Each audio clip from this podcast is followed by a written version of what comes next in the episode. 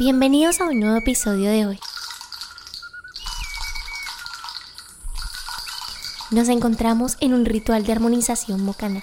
Shh, hay que hacer silencio.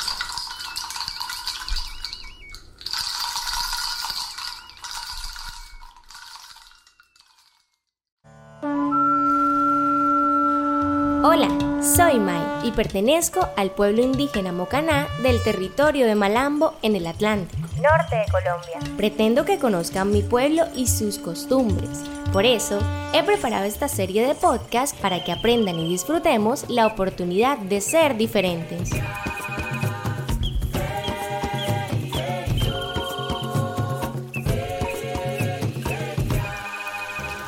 En nuestro podcast de hoy hablaremos de los rituales que se realizan en mi comunidad. Son varios y hay distintos momentos para hacerlo.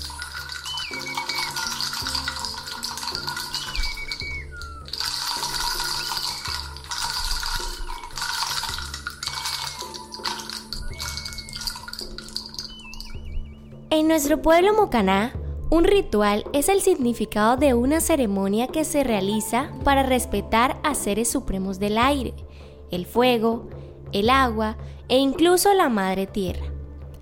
Todo con el fin de encomendar nuestras acciones futuras en estos espacios que por lo general se hace formando un círculo con los integrantes del mismo. El ritual se hace para agradecerle a la Pachamama, a la Quilla, a la Madre Tierra. Yajaira del Toro, consejera espiritual, Pueblo Mocaná. Por todo lo que nos ha, nos ha dado y nos seguirá dando. Es la siembra, a, después de recoger esa cosecha, seleccionar la siembra para darle a la madre lo que le pertenece y a los espíritus mayores.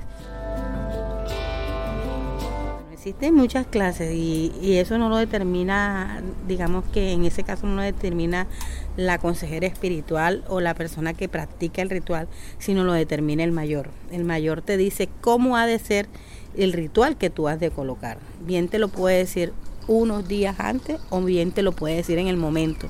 Cuando yo te hablo de mayores, el espíritu que baja y dice, yo quiero esto porque yo te puedo decir, ay, yo voy a hacer un ritual hoy con flores, agua. No, yo tengo que tener todos los elementos ahí y los elementales, porque una cosa son los elementos y otra cosa son los elementales. Entonces tengo que tener todo ahí para saber cómo lo voy a utilizar y qué voy a utilizar en ese momento. Entonces, eso varía según eh, lo que diga el, el mayor.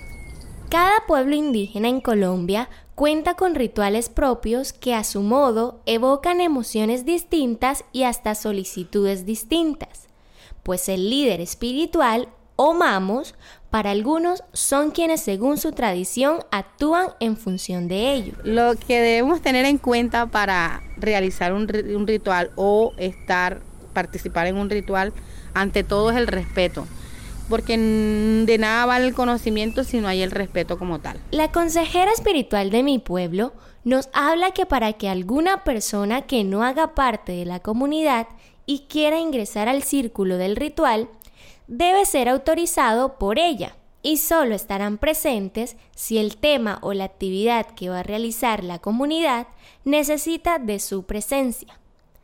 Por último, si se va a estar en un ritual, es de vital importancia que estén en silencio. Shh